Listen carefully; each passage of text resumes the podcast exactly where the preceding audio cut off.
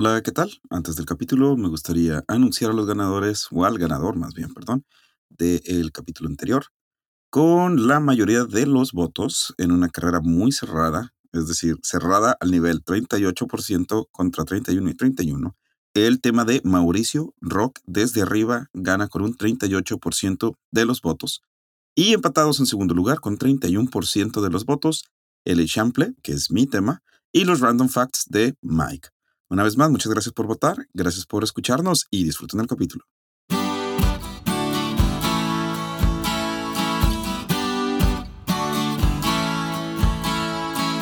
Cosas inútiles que tienes que saber. Donde te enseñamos cosas que no te van a servir de nada, pero siempre es bueno saber.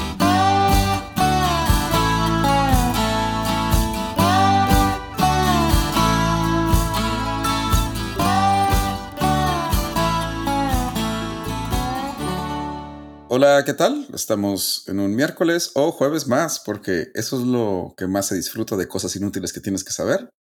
No sabes si lo vas a escuchar los miércoles o los jueves. Es parte del el misterio. Y me acompañan mis hermanos, Mauricio. ¿Qué tal, Luis Fernando? Qué gusto que estemos otro miércoles aquí con ustedes en cosas inútiles que tienes que saber. O jueves, digo. O jueves, ajá. Eh, Mario Alberto, que le hizo como que no, porque Mauricio ¿Qué tal se está a todos moviendo. y bienvenidos a Mauricio después de casi un año todavía sigue moviéndose. Pero eso Así lo hice es. adrede porque bueno, no sé dónde voy a hablar. Antes que comenzar, quiero darles una disculpa por no haber podido estar en el capítulo anterior. Sé que los que más sufrieron son ustedes, a tener que escuchar solamente estos dos imbéciles. Así que La neta, hecho- no creo que te hayan extrañado. De hecho, escucharon nada más a Luis Fernando porque con mi audio no creo que me hayan escuchado a mí. La sí, neta. buen punto. Voy a intentar, no. La, la verdad se me complicó bastante la semana pasada. Oigan, por cierto, a ver si se cambian de nombres, porque en la votación pongo las iniciales y Miguel Arturo y Mario Alberto son las mismas iniciales, ¿eh? O sea, mínimo para tener que cambiar a algo, no sé. Muchas gracias, Mike, por ayudarnos en ese capítulo. Ahí disculpamos el audio de Mauricio, pero no se preocupen, mi tema estuvo tan chido que lo soportaron. Ah, mi tema también, pero no se escucha. Qué triste. Sí, No. claro. Sí, estoy en par. Gabo dice que no. No, di- dice que no estuvo padre el audio, güey. Ah, ok, ok. Eh, un saludo a Gabo, que lleva ya casi un año escuchándonos a nosotros. sé que sé que algo había salido mal cuando le puse en el grupo de que, oye, Gabo, ¿qué salió mal? Y lo mandó un audio y el audio empieza así.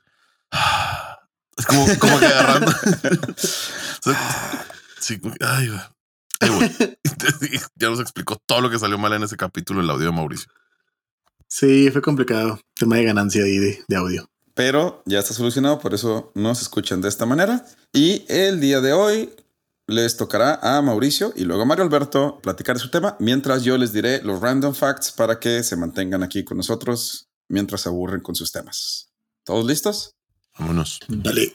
Ok. Todos conocemos Google Street View, ¿verdad? ¿Se acuerdan cuando recién salió así que, ay, mira, puedo ver mi casa y cosas así? Estaba bien Sí. padre. Bueno, muchos de nosotros podemos pensar que es muy útil, eh, que es muy divertido, excepto si eres el mafioso italiano Gioacchino Gamino. Él no es muy fan. Creo que sé ¿Por por dónde va esto. Pues sí, este hombre que estuvo fugitivo por 20 años, eh, de hecho llegó a estar en la lista de los más buscados de Italia por crimen organizado y asesinatos, fue arrestado en Galapagar, un pueblo cerca de Madrid, gracias a Google Street View. Vaya, vaya. Así es. El mafioso que cambió su nombre a Manuel cuando se mudó a España, no es cierto. Manuel, eh, trabajaba como chef y dueño de una frutería. Era también chef en su propio restaurante que se llamaba El Rincón de Manu. No, la cocina de Manu, porque se llamaba Manuel. Él era buscado por la policía siciliana y ellos sabían que el hombre había escapado a España, pero no tenían información de su paradero. Hasta que, y esto es verdad, uno de los investigadores estaba viendo un Google Street View por las calles de España y vio una imagen de dos hombres hablando enfrente de una tienda llamada El Huerto de Manu en Galapagar. La policía siciliana estaba bastante seguro que uno de ellos era muy parecido a Gamino. Pero te, te distorsionan las caras, ¿no? Yo sé, pero había algo que les llamó la atención de este Mm. hombre. Y güey con un café, un café, ¿no?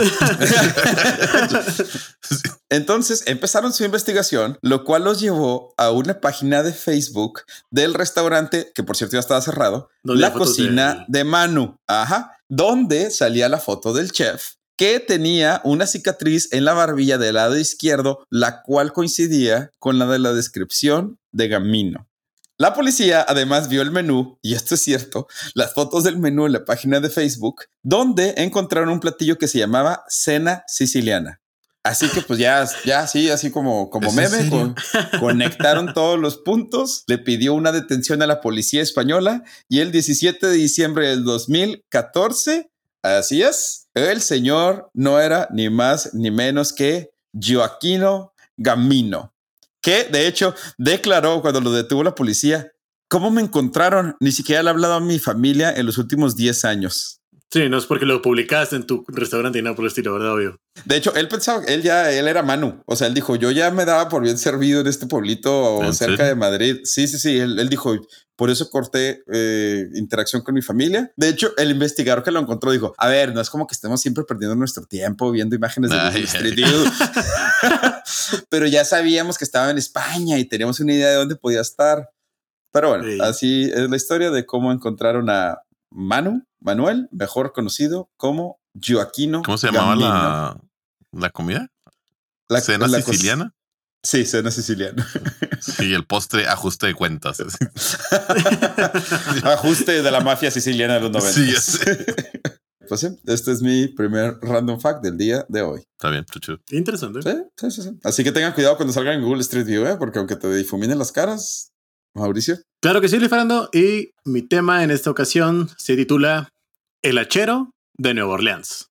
Déjame lo anoto otra vez porque después Sí, tengo que sí, estar bla, escuchando bla, sus bla. voces. El hachero. ¿Cómo escribes hachero? Hachero de hacha. The Ah. X-Men, sin que sea un mutante. No sabe cómo escribirlo. Por Oh, eso. Sí. No te creas, sí, sí, sí. H-A-C-H. Sí, sí, sí, sí, creo. sí, sí, sí. ¿Qué es lo que importa aquí? Bueno, la historia del hombre hacha de Nueva Orleans es una de las más famosas leyendas urbanas de la ciudad de Nueva Orleans, Luisiana. Se trata de una historia que ha sido contada y recordada durante generaciones y que ha sido objeto de múltiples investigaciones y especulaciones. Ok. Según la leyenda, el hombre hacha era un hombre de raza, pues, pues de tez morena, vaya, un poco más oscuro, afroamericana, eso, sí, eso, eso Muy bien. que vivía en las afueras de Nueva Orleans, en un lugar conocido como El Pantano. Ok. Era un hombre solitario y misterioso que rara vez hablaba con la gente del pueblo. Algunos decían que había sido esclavo en el pasado y que había escapado de sus amos para vivir en el pantano. Ok. El hombre hacha se ganaba la vida cortando leña y vendiéndola en la ciudad. Pero Con un hacha. ¿Dijiste qué Sí, con año? un hacha. ¿Dijiste Bueno. qué año estamos? Eh, estamos a principios de 1900. No lo dijo. Ah, no lo he dicho todavía, pero ahorita más, más tarde sí lo voy a decir. Pero no Ah, problema. ok. Ah, Ya no lo sé, ya al final. Para, para Para el final, sí, sí, imaginárnoslo, sí. pero imaginárnoslo bien. Imaginarnos a Will Smith en Yo Robot Sí, y sí, sí, luego sí. ya. Sí, sí, sí. Estamos en, en la segunda década de los no- de, de 1900, ¿sale? Ok. Bueno, el hombre hacha se ganaba la vida cortando leña y vendiendo en la ciudad, pero lo que más llamaba la atención de la gente era su apariencia. Según los relatos, el hombre hacho medía más de dos metros de altura y estaba cubierto de pelo de pies a cabeza. Algunos Ah. decían que parecía un hombre monstruo, una criatura salida de las peores pesadillas. ok. Pero lo que más temor inspiraba realmente a la gente era su tremendo nochón. Obviamente. Sí. El hombre hacha siempre llevaba consigo un hacha enorme que usaba para cortar la leña, pero según los rumores, también usaba para atacar a quien se cruzara en su camino. Se decía que había matado a varios cazadores que se aventuraron en el pantano y que había dejado sus cuerpos destrozados y mutilados. La leyenda. O sea, era un vato que vivía en el. En, En, en un, ¿En pan- un en el- pantano? En, un lugar que se llama en un lugar El que le Pantano, llamaban, así le llamaban al lugar. en Nueva Orleans, que está cerca, supongo que de árboles y por eso. Ok, ok. Era un pantano, principios de 1900, una persona afroamericana de dos metros cubierto de vello con un hacha. Ajá, básicamente. Y todo el mundo le tiene miedo. La leyenda se comienza a ser más popular y más grande y pronto se convirtió en una parte del folclore local. Mm, Mucha gente ¿cómo creía no? que, que sí era real. Incluso algunos decían que acechaba el pantano esperando a su próxima víctima y otros pensaban que era solo un mito, una invención a la gente para asustar a los niños. Hay un tema que pasa que es que en 1918 la leyenda toma un giro un poquito inesperado. ¿Por qué? ok. Porque la ciudad de Nueva Orleans fue sacudida por una serie de asesinatos brutales que se cometieron en las afueras de la ciudad, en los alrededores del, espan- del pantano. Las víctimas eran principalmente inmigrantes italianos que trabajaban en las plantaciones cercanas y sus cuerpos fueron encontrados destrozados y mutilados con señales de haber sido atacados con un objeto muy pesado y afilado. Y luego unas huellas de talla 14 y pelos, mucho bellos, vello. mucho vello. y ya eso es todo lo que podemos deducir. Según la leyenda, atacó por primera vez la noche del 22 de mayo de 1918. Sus víctimas fueron Catherine y Joseph Maggio, una pareja de almazaneros que dormía tranquilamente en su cama. Ambos recibieron golpes de su hacha hasta morir. Los cuerpos quedaron casi irreconocibles, totalmente destrozados y mutilados. El asesino abandonó allí mismo un hacha perfectamente afilada junto a su propia ropa ensangrentada. Pues no, que siempre traía su hacha. Pues sí, pero como pues, pues, pues la dejó y agarró otra. A ver, espera. Yo lo único que estoy escuchando aquí, eh, dijiste inmigrantes italianos, así como el mafioso italiano Giocano Gamino de mi historia. Pum. Voy a, voy a tratar de, voy a tratar de evitar esto, por favor. Voy a entre- continuar con la historia. Entre mi random fact y la historia de Mauricio. En la puerta de la entrada faltaba uno de los paneles inferiores, pero el hueco era demasiado pequeño para que hubiera entrado nadie por él. Cuando los diarios publicaron la noticia, Nueva Orleans comenzó a temer que aquello se podría convertir en una verdadera pesadilla. El 6 de junio, la historia se volvió a repetir, esta vez en el dormitorio del matrimonio Besumer. En esta ocasión, ambos fueron encontrados gravemente heridos, aún con vida, y la esposa pudo dar antes de morir una descripción del atacante que desconcertó aún más a la policía. Recordaba una figura enorme, una sombra oscura con un hacha en las manos. Los policías le preguntaron si la sombra oscura podía corresponder a un hombre de color. Una, un- de este, Entendemos. ascendencia afroamericana. Afroamericano, solo di afroamericano. afroamericano. Y en los delirios de la agonía, ella niega con la cabeza y dice, no, era un hombre oscuro. Para añadir mayor extrañeza al caso, Ah, en esta ok. ocasión- bello, supongo. se encontraron las huellas ensangrentadas de unos pies descalzos. Pum, talla 14. No dice la talla. es que de hecho esto ya es parte de la leyenda. Esto ya son las leyendas que te cuentan de Nueva Orleans. Realmente no es como que hay un registro. Y de hecho Ah, eso ok, lo ok, más ok, adelante. ok. Pero el 5 y el 10 de agosto hubo nuevos ataques. Mari Bruno escapó de puro milagro gracias a que gritó cuando el misterioso asesino ya había herido de muerte a su esposo. Según esta nueva testigo, la sombra desapareció como un rayo láser tan rápidamente que parecía no ser humano. Un nuevo dato incongruente sorprendió a los investigadores en esta ocasión. El asesino parecía no tener huellas digitales. Uh. Uf. El asesino siempre atacaba de noche a personas dormidas y dejaba el hacha cerca, en la cocina, en el patio, Eh. cerca de la cama. ¿Qué? No, no, no. Para unos era un psicópata sin corazón, al estilo del que ya entonces era célebre en ese entonces, Jack el Destripador. Jack el Destripador. Para otros, se trataba de una criatura infernal surgida de uno de los muchos cenáculos de la magia negra que existía en Nueva Orleans. Recordemos Ajá. la época, recordemos la época. Sí, sí, sí, sí, sí, sí. O sea, como el hombre polilla, más o menos. Sí, Sí. hombre, polillo, chupacabras, el, el O sea, una, ajá, o sea.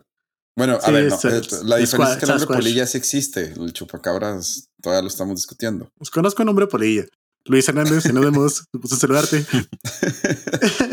Bueno, el 10 de marzo de 1919, la ciudad quedó conmocionada al saberse que esta vez el asesino se había cobrado la vida de Mary Giordano, una niña de dos años que había sido atacada junto a sus padres. Este individuo sembró terror entre los parroquianos. No había forma de detenerlo, no se sabía cómo penetraba en las casas aparentemente cerradas y fue poco después cuando el criminal envió una carta a los periódicos locales, tal cual como Jack el Destripador, en la que se jactaba de sus fechorías. Y wow. cito, supuestamente, ¿eh? esto es parte de la leyenda, reitero, leyenda, desde el infierno, 13 de marzo de 1919.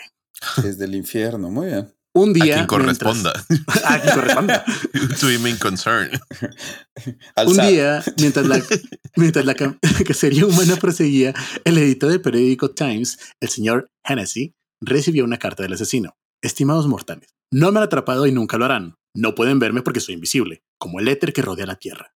No soy humano, sino espíritu. Un ángel caído del ardiente infierno. Soy el que ustedes, habitantes de Nueva Orleans y la policía llaman el hombre del hacha. Cuando lo decida, saldré nuevamente a reclamar otras víctimas. Solo necesito saber quiénes serán. No necesito ninguna otra cosa excepto mi hacha sangrienta, bañada con la sangre y los sesos de vosotros, para hacerme compañía. Si lo desean, puede pedirle a la policía que no me provoquen. Por supuesto, soy un espíritu razonable, sumamente entendible. Espíritu, muy bien. No me ofende la forma en que ellos han dirigido sus investigaciones en el pasado. De hecho, ellos han sido tan absolutamente estúpidos acerca de mí, pero eso me divierte demasiado, así como a su satánica majestad. Oh.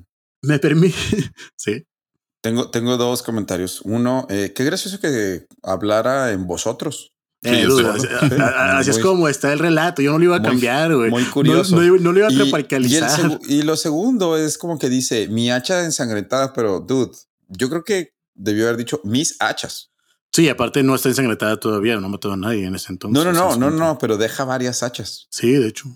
O sea, no, no, no los mata con la, con la misma, ¿no? O sea- Digamos que el hacha es un mantra para él. Ah, ok. ok. Muy bien. Sí, sí. Me permito decirles que tengan cuidado. No intenten descubrir lo que soy. No nacieron para incurrir en la ira del hombre del hacha.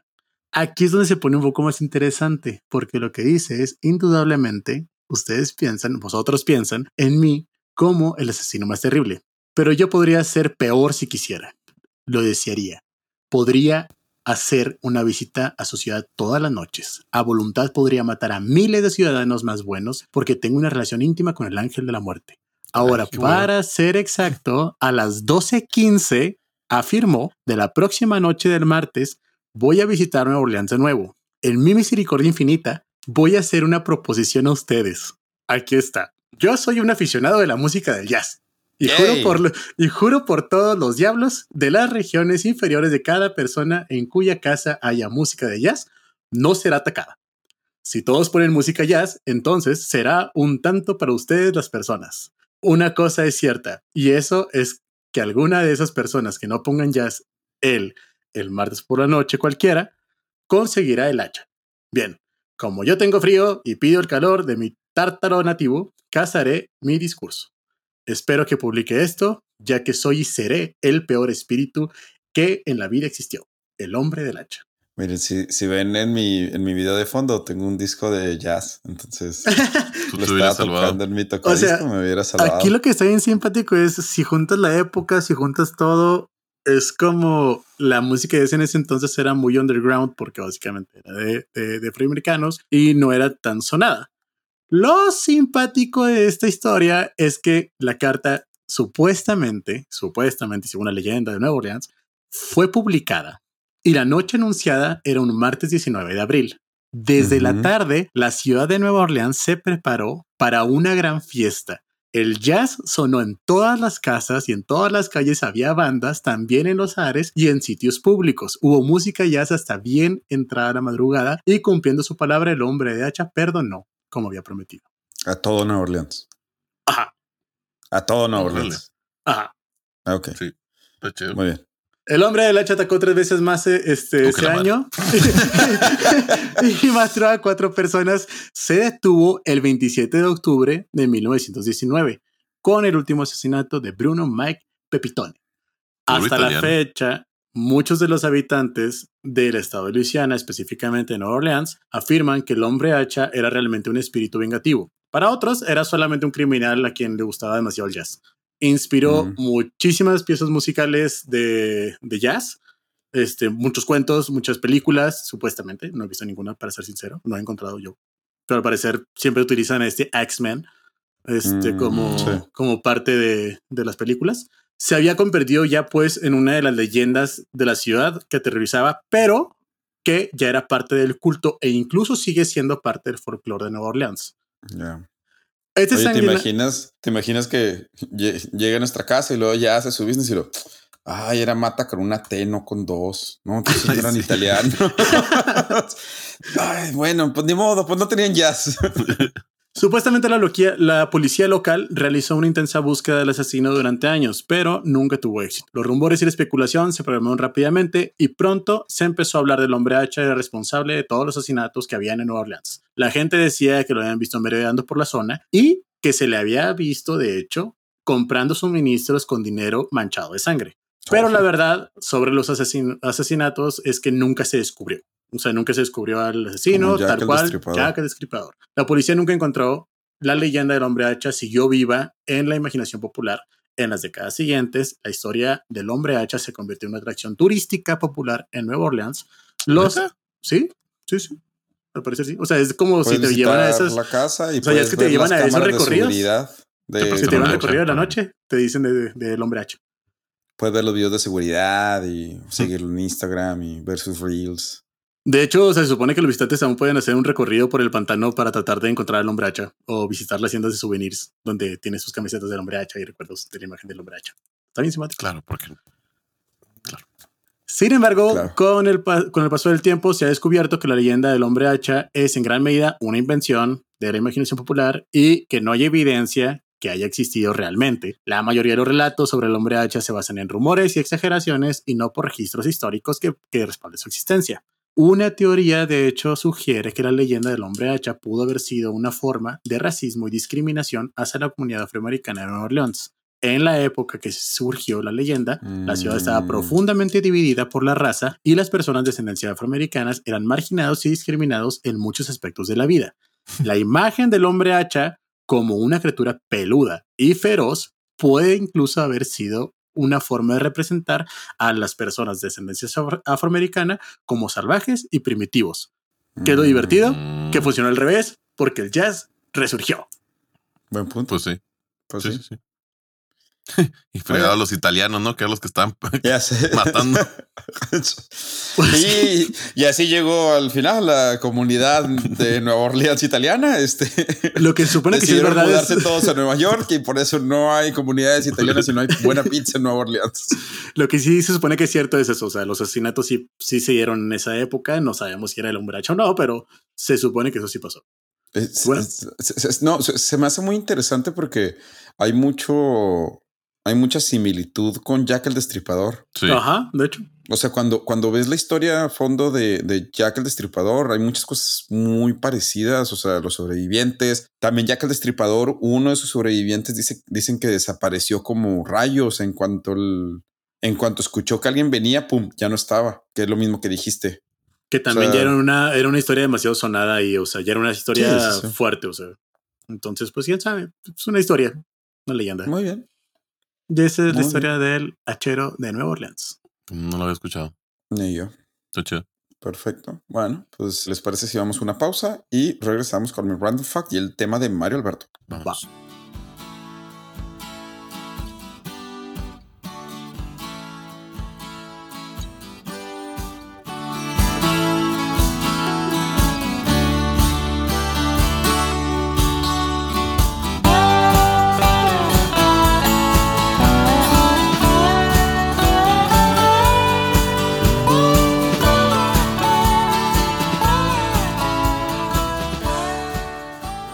Bueno, regresando de la pausa, Mauricio, ¿cómo se transportaba el hachero de Nueva Orleans? Mm, desconozco, supongo caminando. Era Caminando, exactamente. Entonces, mi próxima historia, eh, Ah, mi próximo sí, random fact, claro. habla de las caminadoras. Ay. Eh, las caminadoras llevan bastantes años existiendo. Sí, o sea, llevan siglos existiendo. Sin embargo, no es hasta el siglo XX que se volvieron un tipo de máquinas de ejercicio y de uso personal.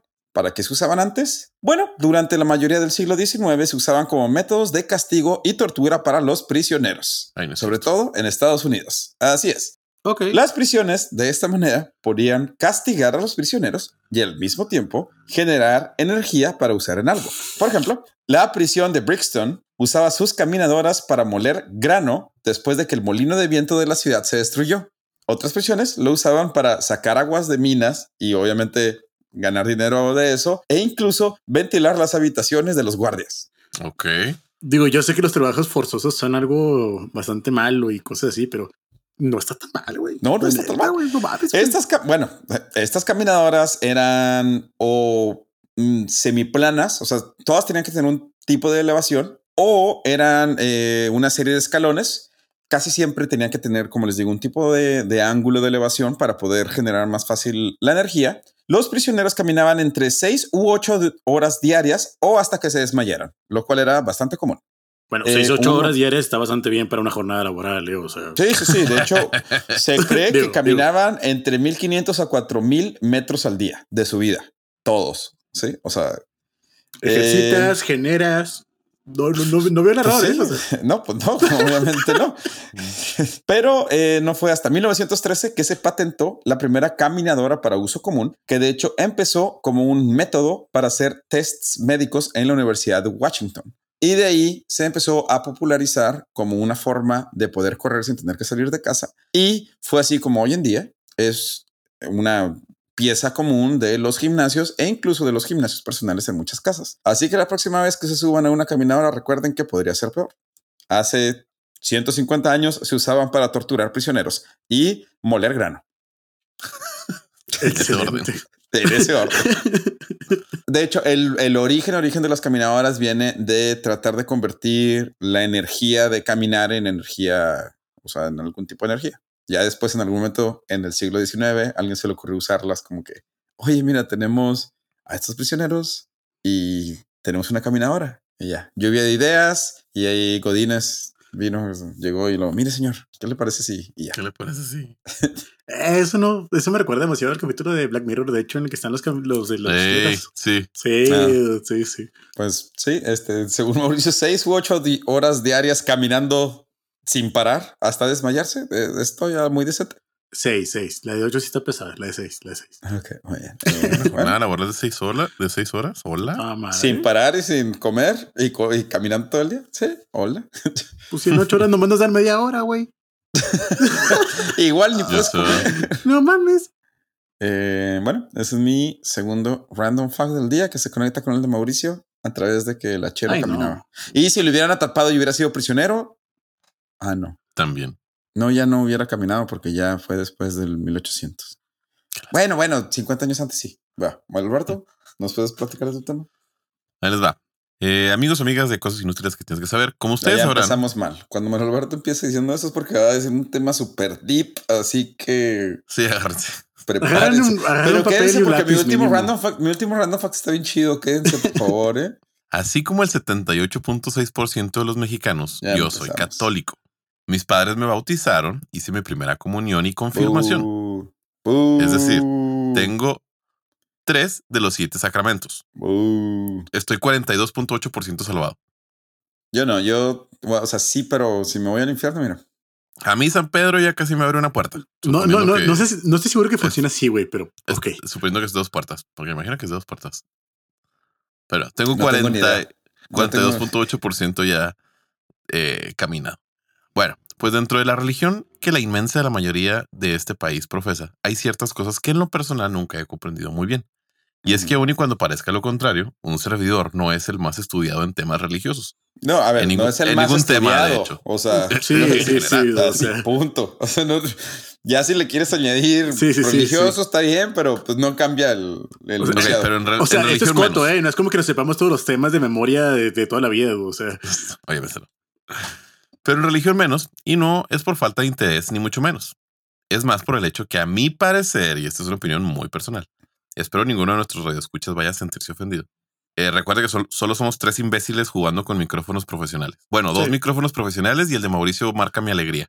Ajá, sí, El sí. mío también es profesional, ¿eh? No, y hecho, le- les consulté para comprarlo, ¿eh? Sí, chéquense el capítulo anterior. Esa es la Bueno, ganancia. Bueno, Mi opinión es que la iglesia no ha podido cambiar, modernizar o tro- tropicalizar el método de enseñanza. No me malinterprete. No quiero que el párroco haga TikToks explicándome la segunda carta a los Corintios. Pero pues creo que debe haber una forma más amena de que nos enseñe los temas bíblicos. Y pues es muy mi opinión, ¿eh? Corintios. Ah, te creas. Mm, ok. Son de Continúa, Corintia. Continúa, continúa, continúa. Quiero Bueno. escuchar tu, tu tema. Mi opinión, así como vergüenza al bailar, son dos cosas que yo doy aunque no me las pidan. Amigos Sí. y amigas, el día Sobre de hoy les segundo. traigo un pasaje de la Biblia que uno, no sé si se diga pasaje, por cierto. Dos, no me pregunten más de lo que investigué. Y tres, neta, está bien curioso. Síganme en esto. La historia de la Torre de Babel. Ah, ok. Eh, tiempo, pero eso, eso, eso, para empezar, eso es del, de- del Antiguo Testamento, ¿verdad? Que no Eh, le ¿sí preguntes, escuchaste- ¿sí Mauricio. escuchaste el segundo punto de que no me preguntes? que no le preguntes. O sea, Así Cierto, empezó güey. el tema, Mauricio. si ya no lo dijo, si no dijo la Torre de Babel del Antiguo Testamento, no le preguntes para qué. O sea, lo más probable es que sí o no sé. Sí, que- sí, la respuesta es sí. Va. Ah, bueno. Si usted, así como yo, solo recuerda la Torre de Babel porque lo dicen sus tías cuando rezan todo eso en Navidad, Saludos, o madrina. porque, o porque también hay un David que también tiene una torre, no se puede. El día de ¿Quién es hoy David? le he resumido la historia. No sé, también dicen Torre de La David. Torre de David. Ah, sí es cierto. Hubo un tiempo en que todas las personas del mundo hablaban el mismo idioma. Es decir, el planeta no tenía diferentes lenguas. Esto Ajá, facilitaba las cosas y pues todos andaban por la vida alegremente comunicándose entre sí. Ajá, qué padre. Una parte de todas estas personas decidió que era momento de cambiar de aires y emigrar a las llanuras de Oriente. ¿Dónde está eso? En lo que hoy es Irak. Ok. Así es, estas personas hace miles de años dijeron, y muy probablemente sea la única vez que alguien ha dicho esto, eh, busquemos mejores tierras, vayamos a Irak. y, pues, y pues ya se fueron, se fueron para allá. y luego, luego sus, sus descendientes se repitieron un poco. Quiero- ay, no, ay, no. Ay, no, ay, no. Bueno, encontraron la llanura módica, agradable, buenas tierras y pues dijeron aquí mero. Así que decidieron hacer una estructura de ladrillo gigante y resistente. A ver, eh, cabe resaltar que el Irak que conocemos hoy en día eh, está comprobado científicamente que en ese entonces era muy diferente al Irak que tenemos. O sea, en, es- en ese entonces el clima de todo el Medio Oriente, lo que hoy es Arabia Saudita, Irak, Irán, todo eso, era, era muy fértil. Ya no es, cambió, pero antes era muy fértil. Nomás para que, o sea, para. Sí, sí, sí, para dar un poco de contexto. Por eso, entre comillas, la cuna de la civilización viene de ahí. Pues, ay, ¿por qué sería en medio de la nada? Antes era una zona muy fértil, pero por el cambio climático natural, Y aparte de que no Mm, habían, no habían, de ser. no, no habían desarrollado rotación de cultivos. Ese fue el problema. tal vez. Ok. Chiste muy geek. Ni yo lo Tal entendí. vez sí, no le habían picado, no le habían picado al molino en Age of Empires para desarrollar rotación Sí, de si, eso, cultivos. si eso quisiste llegar. No, no, no, no, no. Lo que se refiere Mauricio es que tenías que ir de un lugar a otro o tenías que buscar una tierra que fuera lo suficientemente fértil para poder cultivar, porque antes cultivabas y ya. O sea, Ajá. no, no, no, no podías usar la tierra dos veces. Es Pero sí, eh, todo lo que es el Medio Oriente en ese entonces era, era una zona muy fértil y por eso no era necesario eh, la rotación de cultivos, como dice Mauricio. Pero bueno, Bueno, pues en esas tierras muy fértiles, según sí, dijeron aquí mero. Así que decidieron hacer una estructura de ladrillo gigante y resistente, la cual sería una torre. Una torre gigante que llegaría hasta el cielo. en Y Babel. en esta torre vivirían todos y todas. Pero, ¿por qué una torre? Se estarán preguntando. Muy ¿Por qué una fácil. torre, Mario Alberto? Muy fácil. Pues es porque acaba de pasar eso de Noé y su arca y andaban asustados de que Tlaloc volviera a descargar su ira sobre ellos. Obviamente. Así es, igual hizo un desorden con las religiones. Ujú, Porque Poseidón no estaría feliz. bueno, ya saben por qué tenía que ser una torre alta. El detalle es que se les olvidó que Diosito les había encargado que a Adán, a Eva y a Noé que salían a poblar el mundo, pero todo el mundo, y no podían asentarse. La idea era, la idea era ir por el mundo repartiendo chamacos y pues desobedecieron. Ah, porque en una torre todos viven en la misma torre y... Y- Oye, entonces no le han de gustar mucho nuestras ciudades verticales, ¿verdad? Porque Por, por sí, eso tiembla en México. Por eso tiembla en México y por eso, por eso King Kong ataca a Nueva York. Bueno, King Kong, los aliens, este. Ya, no, de hecho, perdón, Mario Alberto. ¿Y luego? Exacto. Y pues ya envalentonados dijeron, sí, ya la cagamos, vamos a cagarla con estilo. Después de esto, el señor, viendo que, las, que le estaban jugando al vivo allá por Irak, dijo, ah, sí, bueno, pues déjenles un desmadre. El señor bajó e hizo que las personas no se pudieran entender entre ellos. ¿Cómo hizo esto? Pues muy fácil, creó los idiomas. Así la gente solamente puede hablar con los que hablaban su propia lengua, obligando así a retirarse de la ciudad, emigrando y Mm, solo juntándose con sus homoparlantes. Palabra que me inventé porque la neta lo busqué y no hay una palabra para decir que alguien habla tu mismo idioma. ¿Tú sabes eso? No, pero ¿No hay? parlante suena padre. No, pero no viene. De hecho, eh, la, la saqué de un foro donde un vato pregunta a la RAE, oigan, ¿puedo decir esto? ¿Y qué dice la radio? Pues, Nunca contestó. qué bueno. Como parlante. Bueno, Pues sí. El Señor confundió a la gente con distintos idiomas y así los dispersó por todo el mundo. Génesis 11, 1, 9. No tengo ni idea de qué significan como cuatro de las cosas que acabas de decir. Cito. Y es por esto, amigos y amigas, que se llama Babel. De hecho, si buscan el significado de la palabra Babel, les arrojará que lugar o situación donde hay gran confusión y desorden. Ay, por eso Ah, se llama así la película. Por eso se llama así la película de Babel. Ah, Entonces, esto es lo que dice la Biblia, ¿ok? O sea, ese es el pasaje que ustedes leerían en la Biblia. muy bien. Sí. Bueno. La moraleja era simple, uno no desobedece a Diosito y recuerden que para este punto ya llevan la expulsión del jardín del Edén, el diluvio de Noé y la lengua materna universal. O sea, la hemos estado cagando desde hace ratito. Ya, ya nos han castigado bastante. Sí, sí, sí. Es bastante obvio que la historia de Babel se relata como una metáfora. Digo, obviamente pues no hubo una torre gigante que llegaba hasta el cielo. A ver, el Burj Khalifa eh, piensa lo contrario. Bueno, o sea, se entiende que es una metáfora, pues. ok, ok, ok. Pero, sí, pues ahí les da. sí, Y sí. sí. necesito que pongan atención. Ah, o sea, acabamos de empezar. Sí, dude, ese es, el, apenas ese es va. el intro, Ah, es el intro, es güey. el intro. Muy bien, muy bien. Ahí les va. Necesito que pongan atención, abran su mente, tapen una che, porque eso se va a poner bien intenso.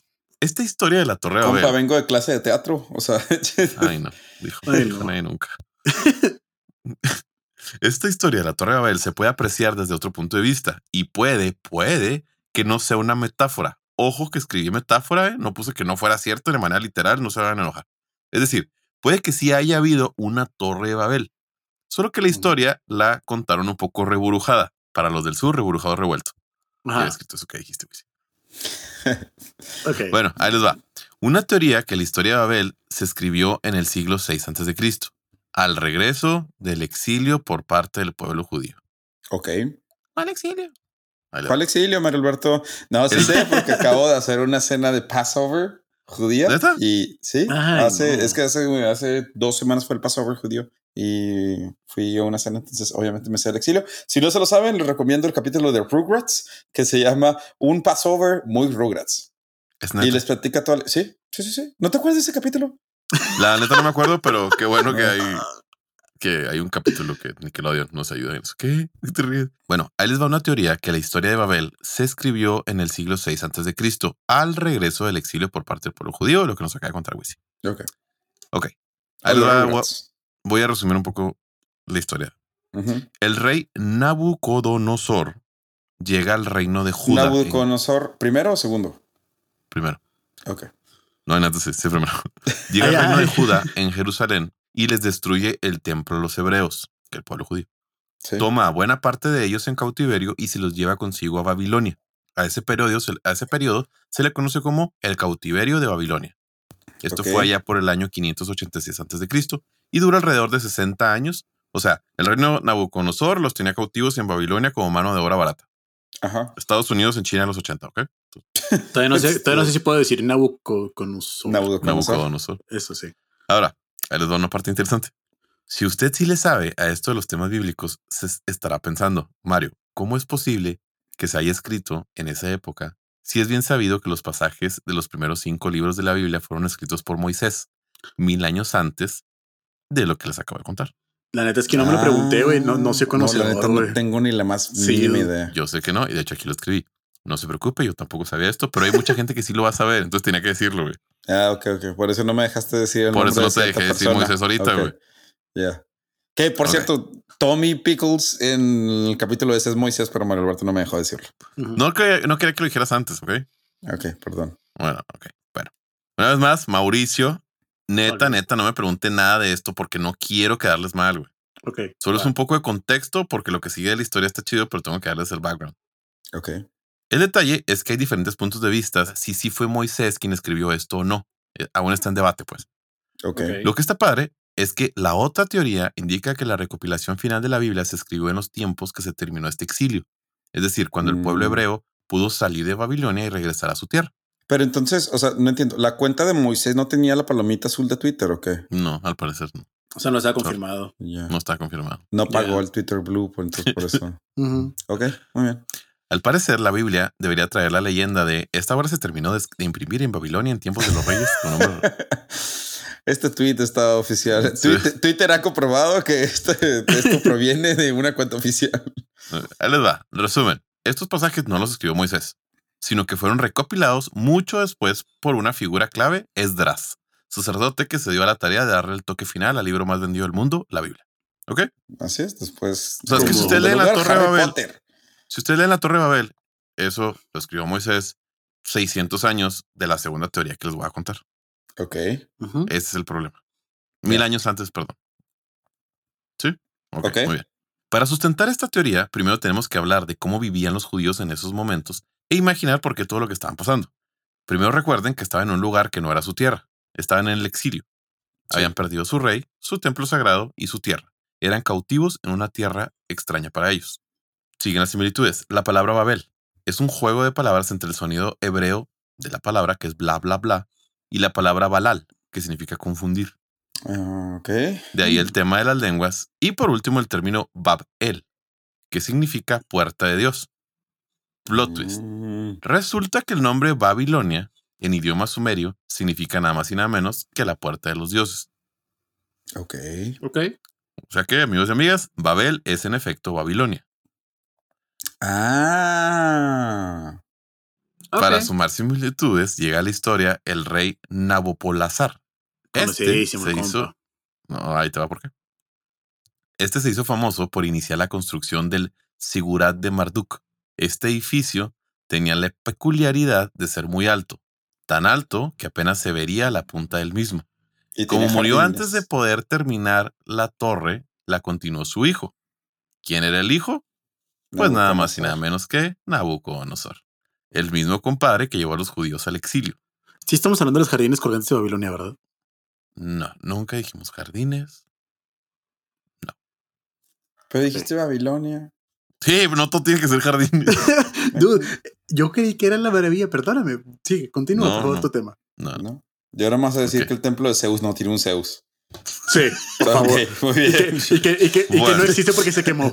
Uy, sí. Y ahora a decir que el templo de Zeus no está en Zeus. Ok, muy bien. Y que el faro de Alejandría no está en faro. Muy bien. Bueno, continuando con mi historia. Este rey ordenó que la mera punta del edificio se pintara de azul. ¿Y por qué de azul? Para que se confundiera con el cielo. Pues porque viéndola desde abajo, este color daba la impresión que llegaba hasta el cielo, el edificio. Ah. Y si ya los tengo al filo de sus asientos, esperen, Uy, porque sí. aquí como el SAT No mames, calculando tus impuestos, aún hay más. En Babilonia había un mito o una leyenda llamada Enmerek y el señor de Arata. Donde una persona de dos metros y un hacha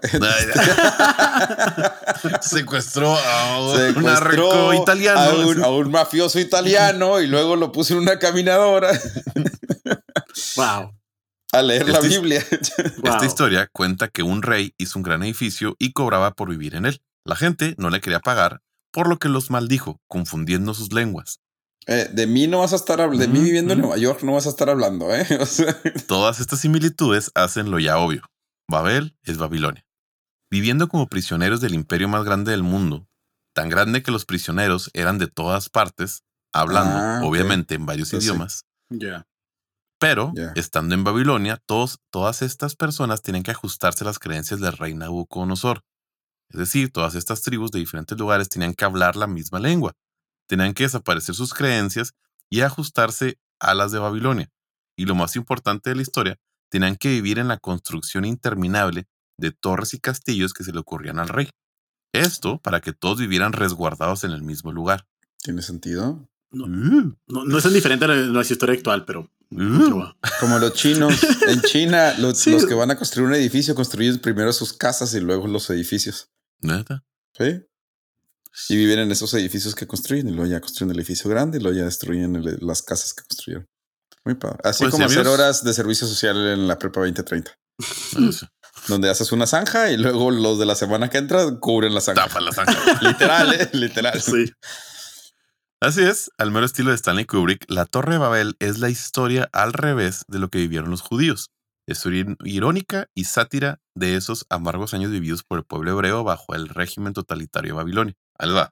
Por lo que leer la historia de Babel desde este punto de vista es mucho más esperanzador, ya que Dios bajó, destruyó la torre e hizo que la gente se fuera, saliera y poblara el mundo. Sacó al pueblo para que volvieran al plan original de Dios. A ver, me estás diciendo que este empleador les dio casa, vivienda, techo, un lugar donde poder vivir su vida, crecer, conocer gente de otras culturas, Sí. construir un edificio emblemático que iba a vivir por generaciones y todo, entre Oye, comillas, gratis. oye, y pero- prefirieron destruirlo para ir a Irak. Oye, pero la Audi tiene menos tiempo, ¿no? ¿La quién? La Audi. ¿Cuál la? Audi. La Audi de Puebla. La Audi de Puebla. Audi, patrocínanos. No entendí. Es que Audi hizo una ciudad en poder literalmente para sus trabajadores. Oh, Sí. ah, hubiera estado gracioso si hubiera sabido eso primero. Ajá, sí. Este, ok, muy bien. Bueno, y así es como la historia de la Torre de Babel puede que sí haya existido como, no como una torre, pero sí como un pasaje del pueblo judío allá por Babilonia en los tiempos de Nabucodonosor. Nabucodonosor. Quiero, me gustaría que aumentara mi porcentaje de 42.8, ya que he llevado un pasaje de la Biblia a los oídos de todos nuestros radioescuchas. Mm, Sigo sí, creyendo en los next. Pero bueno, esa es mi historia de hoy. Espero les haya gustado. Nice. Muy bien. Muy bien, pues en nombre de Júpiter, esperemos que Buda y Zeus estén tomándose una buena copa de, de vino en este momento, escuchando la historia mientras se ríen con Babel. El que no entendió nada, que no supo ni qué pedo. mientras van al templo de Alejandría. Sí, pero bueno, total. Muy bien, por eso hicimos una pausa y no se vayan porque tenemos mi último random fact. Vámonos. Fua.